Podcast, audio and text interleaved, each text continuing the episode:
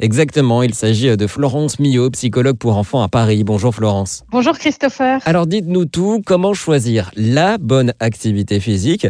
Est-ce que c'est en fonction euh, du caractère ou de la personnalité de mon enfant? On peut avoir tendance à croire que c'est en fonction de la personnalité de l'enfant, mais souvent c'est quand même une grande surprise. C'est-à-dire que l'enfant lui-même ne sait pas ce qu'il va aimer.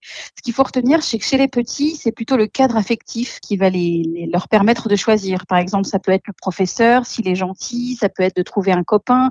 Après, c'est important de s'autoriser aussi à des périodes de décès, c'est-à-dire souvent il la plupart des cours proposent une séance ou deux d'essai parce que l'enfant peut croire aimer le sport parce que c'est son frère qui le fait, parce qu'il l'a vu, et puis finalement arriver sur place, il n'aime pas du tout c'est important de tester et autoriser l'enfant plutôt à changer même au cours de l'année si, besoin et si possible évidemment en fonction de là où on habite. Alors si mon enfant ne veut pas faire de foot, de tennis, de basket ou quelconque activité sportive, qu'est-ce que vous me conseillez? Alors l'important c'est encore une fois le contexte affectif. Donc c'est par exemple lui proposer une activité en famille ou avec des copains à lui pour faire du sport, mais en tout cas une activité physique parce que sport c'est toujours un grand mot, l'air de rien. Donc ça peut être faire du vélo en forêt, ça peut être de marcher vite, de faire une course aussi dans, dans l'amusement, ça montre montre à l'enfant aussi la joie qu'on a aussi d'être ensemble. Parce que si on propose pas du tout de sport à l'enfant quand il est petit, en général, si ça vient pas de lui-même, euh, après c'est des enfants qui peuvent être très dans le mental. Alors, en soi, c'est pas gênant, c'est aussi une qualité.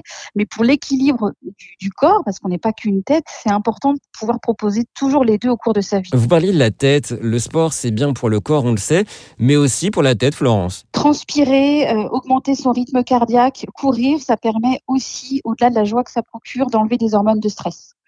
Et ça, au quotidien, c'est pour moi très important d'apprendre ça à l'enfant. Que simplement se dépenser va permettre de, baisser aussi tout le stress qu'il peut avoir au quotidien et qu'il se sente euh, bien dans sa vie et dans ses baskets pour faire un jeu de mots avec le sport. Merci beaucoup Florence Millot. Sachez enfin que le meilleur exemple pour vos enfants, c'est vous, parents. N'hésitez donc pas vous aussi à vous y mettre.